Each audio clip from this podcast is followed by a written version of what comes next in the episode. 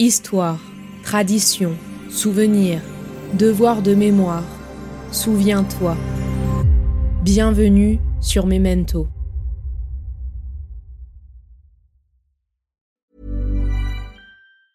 Ryan Reynolds here from Mint Mobile. With the price of just about everything going up during inflation, we thought we'd bring our prices down. So to help us, we brought in a reverse auctioneer, which is apparently a thing. Mint Mobile unlimited premium wireless. Ready to get 30, 30, bit to get 30, bit to get 20, 20, 20, bit to get 20, 20, bit to get 15, 15, 15, 15 just 15 bucks a month. So, Give it a try at mintmobile.com slash switch. $45 upfront for three months plus taxes and fees. Promo for new customers for limited time. Unlimited more than 40 gigabytes per month. Slows. Full terms at mintmobile.com. Everyone knows therapy is great for solving problems, but getting therapy has its own problems too, like finding the right therapist, fitting into their schedule, and of course, the cost. Well, BetterHelp can solve those problems. It's totally online and built around your schedule. It's surprisingly affordable too.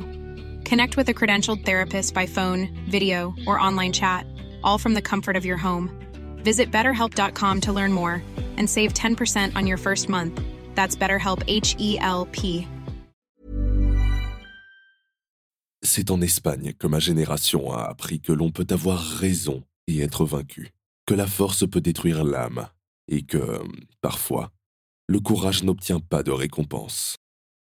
C'est sans aucun doute ce qui explique pourquoi tant d'hommes à travers le monde considèrent le drame espagnol comme étant une tragédie personnelle, la dernière grande cause. Albert Camus.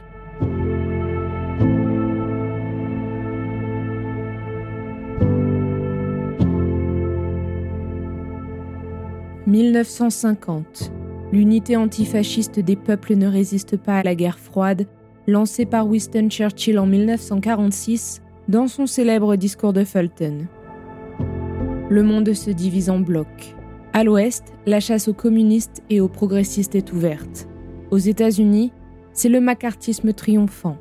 Sous pression américaine, les communistes sont exclus des gouvernements français, italiens, belges ou encore autrichiens. En France, véritable base arrivée des républicains espagnols, ces derniers qui se sont battus dans la résistance sont pourchassés. Une campagne de répression de grande ampleur est menée contre les résistants antifascistes et d'Europe centrale réfugiés en France. Le 6 septembre 1950 est lancée sur ordre du ministre de l'Intérieur et des Services l'opération Bolero Paprika. Aujourd'hui sur Memento, je vous propose de découvrir une nouvelle série documentaire en trois épisodes afin de mettre en lumière un événement méconnu de l'histoire de France, sous fond de guerre froide et sous la pression de Franco, l'opération Bolero Paprika.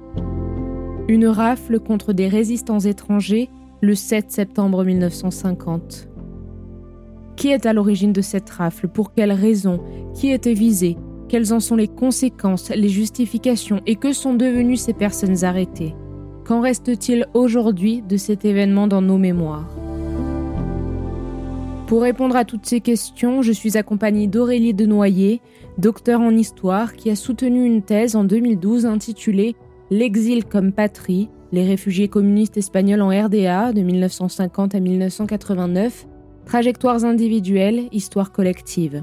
Un projet qui nous accompagnera tout au long de cette série. Bonne écoute. Vous écoutez Boléro Paprika, une rafle effacée, épisode 3, Exil et archives mémorielles.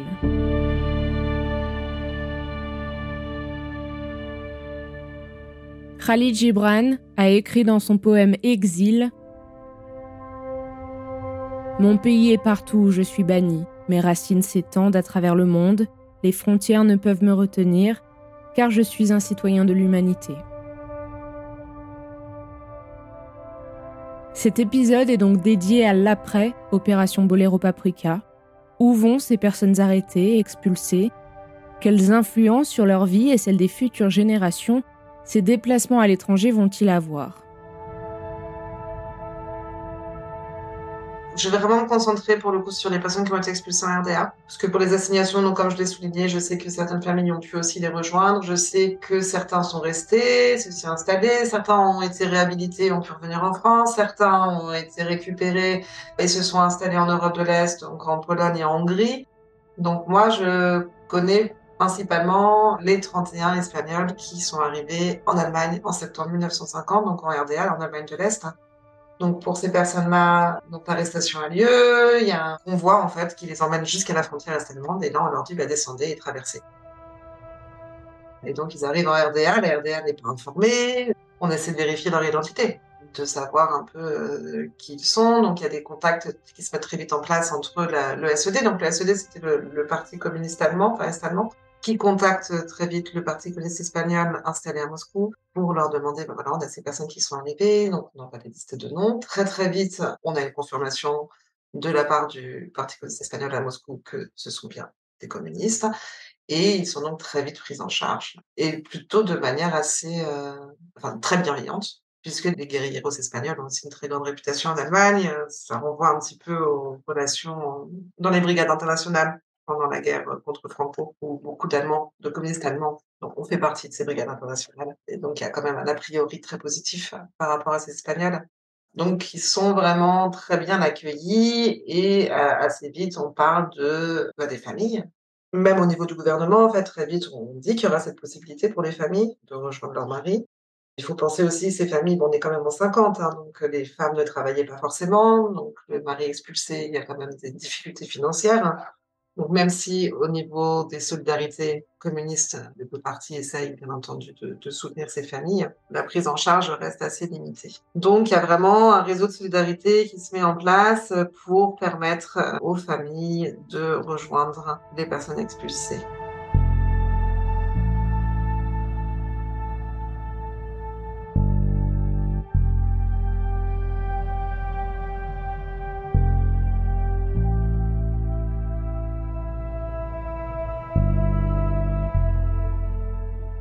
Donc ces familles arrivent effectivement donc en RDA en 51. Il y a un collectif qui est créé à Dresde, dans une rue, dans trois bâtiments. Et en fait, toutes les familles espagnoles sont hébergées là. Donc on a ces 31 expulsés primaires, va-t-on dire. Il y a encore des expulsions qui continuent un petit peu par la suite, des personnes qui n'avaient pas été appréhendées, qui le sont par la suite. Bon, on reste, on va dire, 40 personnes qui sont expulsées. Quand les familles les rejoignent, après, ils sont une centaine de personnes qui vivent donc dans ces trois bâtiments, dans la Hechtstraße à Dresden. Ils ont même une salle euh, pour se réunir. Les hommes ont été mis au travail très rapidement, donc euh, contribuent bien entendu à l'effort socialiste et à la construction de l'Allemagne. Et les femmes aussi, si elles le désirent, on essaie de leur trouver des gardes pour les enfants, puisque donc il y a aussi des enfants qui arrivent.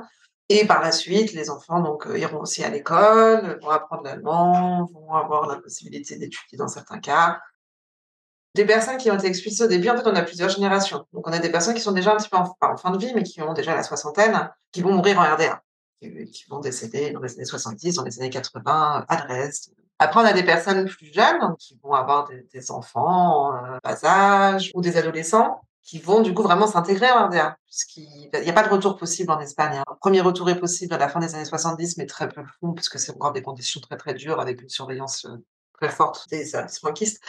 Mais en 75, donc à la mort de Franco, par contre, il y a bien entendu des vagues de retour. Pour les personnes qui ont grandi en RDA, qui ont scolarisé en RDA, le retour n'est pas du tout automatique puisqu'ils sont vraiment intégrés finalement à la société est-allemande. Donc ceux qui vont plutôt rentrer en Espagne, ça va être des personnes euh, un peu plus âgées, qui veulent simplement retourner dans leur patrie, ou des personnes qui vont être euh, en dissidence, qui vont avoir des problèmes avec le, le régime est-allemand qui vont donc décider de rentrer en Espagne également. Des personnes, par contre, euh, convaincues, qui restent communistes jusqu'au bout des ongles, va-t-on dire, vont avoir des difficultés à quitter la RDA. Parce que pour eux, l'Espagne, c'est devenu aussi un modèle. Après Franco, c'est devenu, pendant Franco, on n'en parle pas, et après Franco, c'est devenu un pays capitaliste.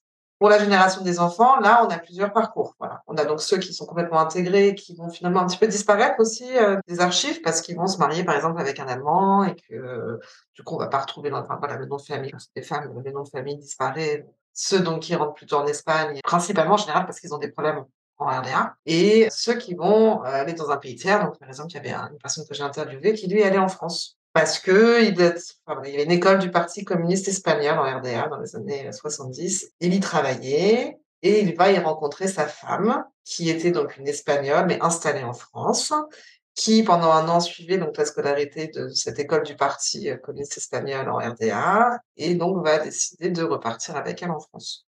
Donc il y a vraiment différents parcours et c'est plutôt des parcours qui sont liés au degré d'intégration, au degré de conviction communiste et à des éléments de, vie en fait très personnels. Donc on n'a pas de schéma type en fait, c'est vraiment en fonction des parcours.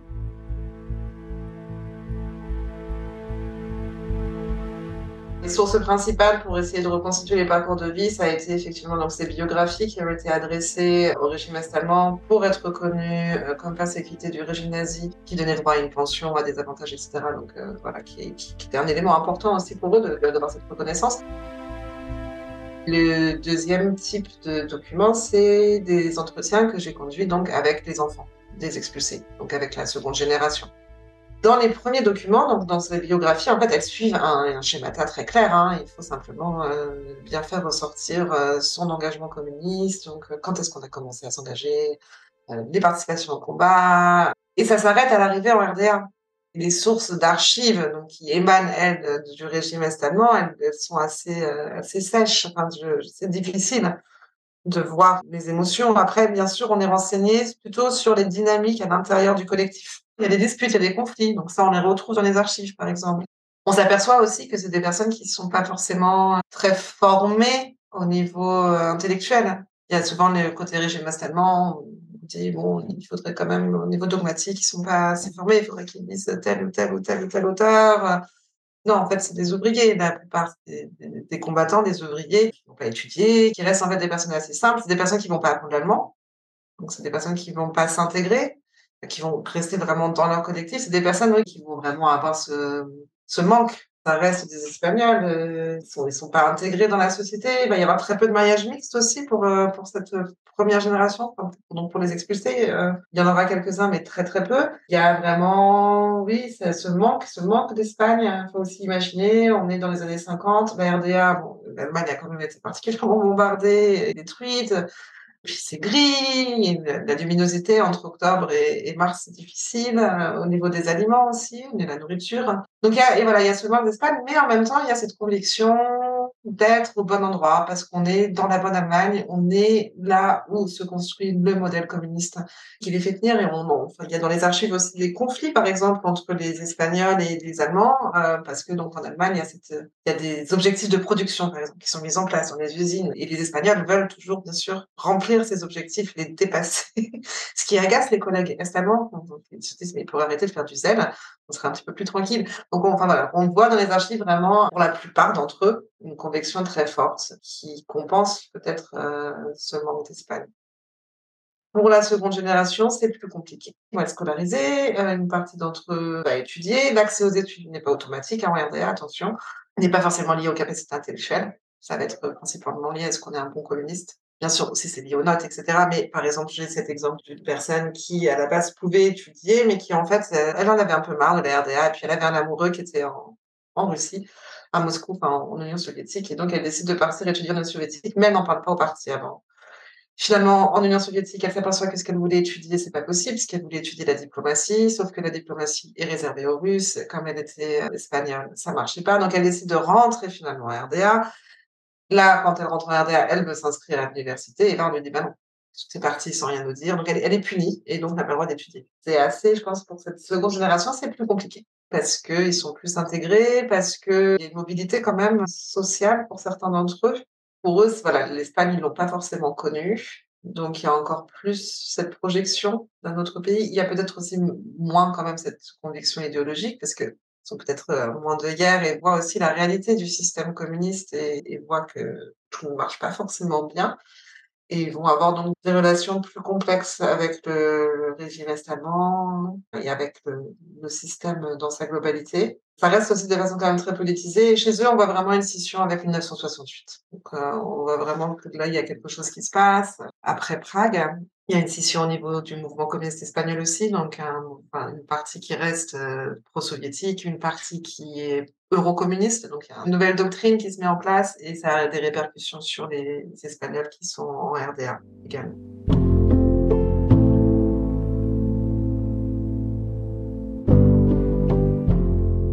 L'exil est un état profondément complexe et chargé d'émotions. Il implique souvent une rupture forcée avec son pays d'origine, sa famille, sa culture et ses racines, un déchirement qui peut provoquer un profond sentiment de perte et de désorientation. Est-ce que l'on transmet aux générations futures les traumatismes qu'un exil peut avoir sur une famille? Est-ce que l'on continue d'en parler ou préfère-t-on oublier pour ne plus avoir à confronter ces traumatismes? Est-ce qu'au niveau national ou même européen, une reconnaissance a-t-elle eu lieu? Des excuses ont-elles été présentées? Que reste-t-il aujourd'hui de cet événement historique? Il n'y a pas d'association, euh, ils ne sont pas forcément restés en contact, enfin, même dans les fratries, hein, parce que j'ai rencontré deux frères qui ont finalement très peu de contact voilà, c'est quand même des familles qui ont été très impactées par cet exil. Euh, c'est un événement traumatique. Les parents ont vécu des événements traumatiques. Donc, c'est quand même. Toute cette transmission est compliquée. Elle est très compliquée.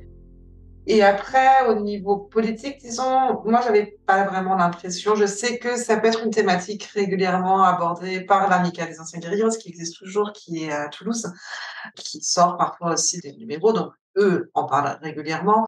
Il y a des colloques qui sont organisés sur la guerre d'Espagne. Elle est évoquée, elle est connue par les milieux espagnols. Elle n'est pas connue par le reste de la population. Il y a eu un texte qui a été voté par l'Occitanie, mais c'est très récent. En novembre 2020, c'était à l'occasion des 70 ans de l'opération Buelo Paprika, où le Conseil régional d'Occitanie a donc euh, publié un texte pour revenir en fait sur des mesures qui ont été prises en 1950 et qui n'ont toujours pas été abrogées. Donc par exemple en 50, lors de l'opération, il avait été décidé de dissoudre euh, l'amicale des anciens résistants espagnols. Donc en 2020, 70 ans après, le Conseil régional demande à annuler cette dissolution, par exemple. demande aussi des excuses parce qu'il n'y a jamais d'excuses qui ont été présentées euh, aux familles.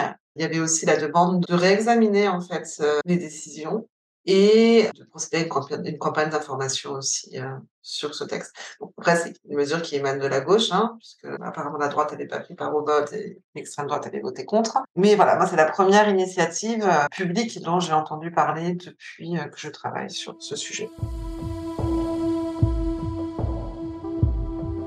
Comme je vous le disais en introduction des épisodes de cette série, Aurélie Denoyer a écrit une thèse, L'exil en patrie, et a donc parcouru beaucoup de lectures de biographies, d'archives, d'écoutes de témoignages, afin de reconstituer ce qu'il s'est passé lors de l'opération Bolero Paprika, alors que cet événement est resté pendant de longues années sous silence. Alors à quelle différence mémorielle a-t-elle été confrontée lors de la découverte des différentes archives entre l'Espagne, la France ou encore l'Allemagne? Je ne sais pas si ça a été vraiment mis sous le tapis pour. Euh, enfin, que ça a été mis sous le tapis, oui, mais que ça a été caché ou que ce soit. Après, c'était quand même des archives, effectivement, qui émanaient des renseignements généraux et qui, donc, ont été soumises à, une clause de confidentialité pendant assez longtemps, parce que je crois qu'elles ont été ouvertes qu'en 2007, 2008. Donc, moi, je suis arrivée au bon moment avec ma thèse, en fait, parce que j'ai commencé ma thèse en 2007. Et j'ai commencé avec les archives est-allemandes, parce que j'ai commencé plutôt par le parcours en RDA d'abord. Et là, pour le coup, les archives est-allemandes, c'est un bonheur elles sont très accessibles, elles sont très bien placées. Enfin, il y, a, tout un travail qui a été fait aussi en Allemagne euh, sur le placé justement de la RDA. Il y a énormément. Et puis bon, c'était un régime très bureaucratique, donc il y a énormément, énormément, énormément d'informations. Ça a été beaucoup plus compliqué en Espagne, parce que j'ai essayé d'aller voir aussi les archives en Espagne pour trouver un petit peu. Euh, bah, c'est très compliqué. J'ai eu très peu de documents finalement qui étaient euh, pertinents. J'ai plutôt des documents généraux en fait sur le Parti communiste espagnol, mais là on voit qu'il n'y a pas eu le même travail de mémoire qui a été fait. Bon, après, quand on connaît un petit peu la situation en Espagne, la réconciliation nationale après la mort de Franco a laissé beaucoup de zones d'ombre. Et donc, ça se retranscrit aussi dans les archives. Et les archives françaises, finalement, n'étaient pas. Moi, j'ai eu la chance, effectivement, qu'elles soient ouvertes. Et l'opération était très bien enseignée c'était aussi des documents qui laissaient pas beaucoup de place à l'imagination puisqu'on avait vraiment les choses en détail. Voilà. C'était aussi très important de voir les archives des trois pays euh, pour vraiment essayer de, de, pas seulement voir le pays d'origine, le pays de transit, le pays de destination, mais d'avoir vraiment cette, cette perspective des trois, des trois pays concernés.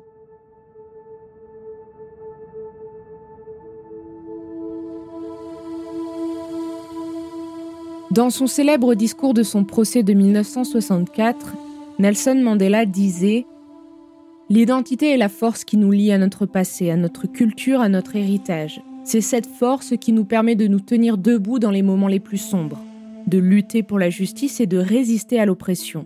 L'identité est la clé de notre unité, de notre solidarité, de notre résilience. La quête d'identité est une bataille que nous devons tous mener, pas seulement pour nous-mêmes, mais pour les générations futures.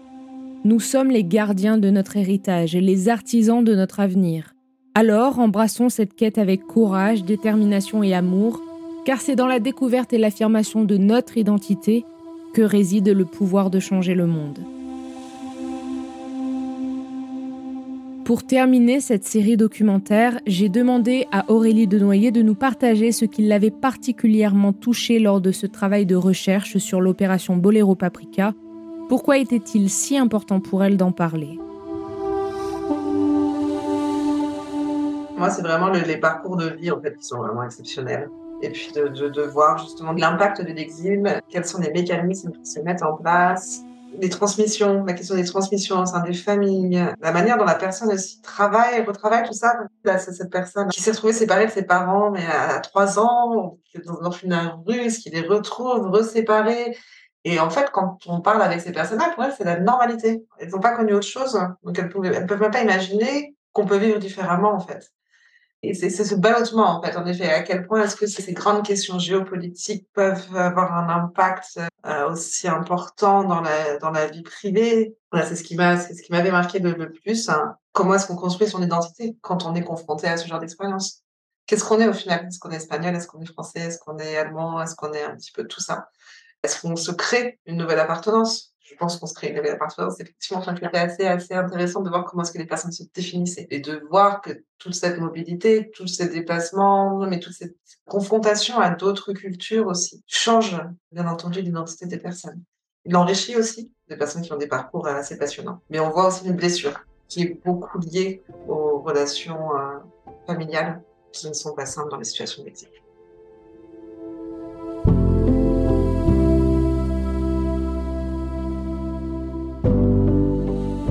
Comme vous avez pu le voir à travers ces épisodes, cette rafle n'a touché que 300 personnes. Une des raisons sûrement pour lesquelles on n'en parle pas aujourd'hui et pour lesquelles cette opération n'est considérée seulement comme une anecdote historique.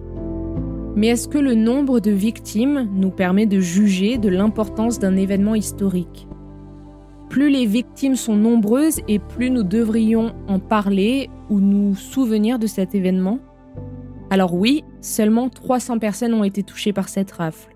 Seulement 300 personnes ont été assignées à résidence ou expulsées. Mais ces 300 personnes ont dû subir le traumatisme d'un exil forcé, d'un déracinement et d'une perte d'identité pour certains. Les traumatismes de ces 300 personnes impactent les générations suivantes et sont le témoin d'une histoire qui continue de se répéter encore aujourd'hui. Je remercie chaleureusement Aurélie Denoyer de nous avoir transmis l'histoire de cette opération Bolero Paprika et de nous avoir partagé ses parcours de vie extraordinaires et pourtant méconnus à travers ces trois épisodes. Je vous remercie également pour votre écoute et n'oublions pas, la mémoire est vulnérable, elle s'émiette.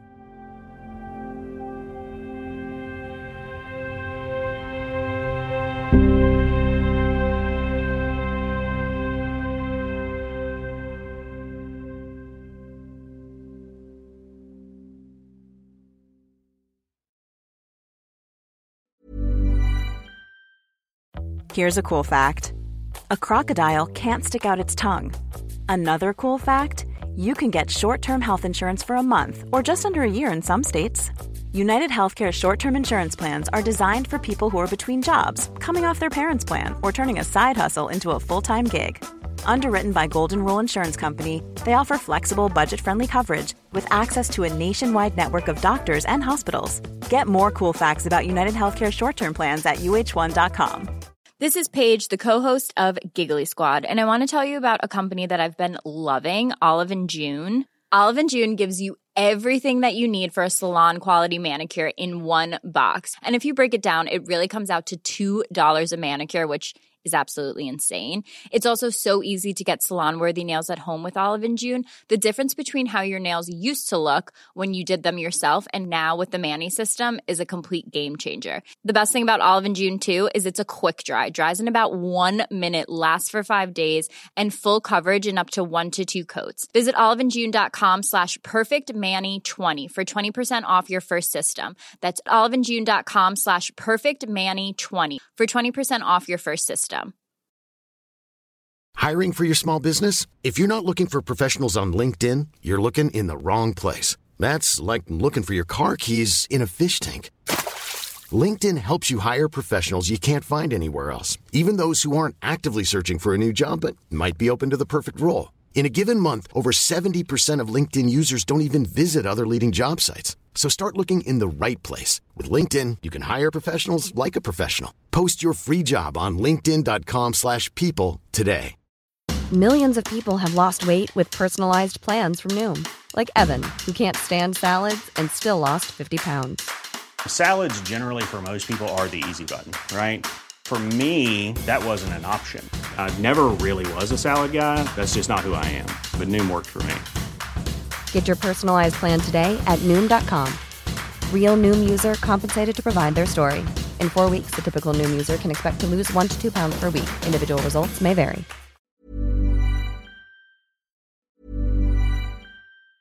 Planning for your next trip? Elevate your travel style with Quince. Quince has all the jet setting essentials you'll want for your next getaway, like European linen, premium luggage options, buttery soft Italian leather bags, and so much more. And is all priced at 50 to 80% less than similar brands. Plus, Quince only works with factories that use safe and ethical manufacturing practices. Pack your bags with high-quality essentials you'll be wearing for vacations to come with Quince. Go to quince.com slash pack for free shipping and 365-day returns. Even when we're on a budget, we still deserve nice things. Quince is a place to scoop up stunning high-end goods for 50 to 80% less than similar brands. They have buttery soft cashmere sweaters starting at $50, luxurious Italian leather bags, and so much more. Plus, Quince only works with factories that use safe, ethical, and responsible manufacturing. Get the high-end goods you'll love without the high price tag with Quince. Go to quince.com slash style for free shipping and 365-day returns.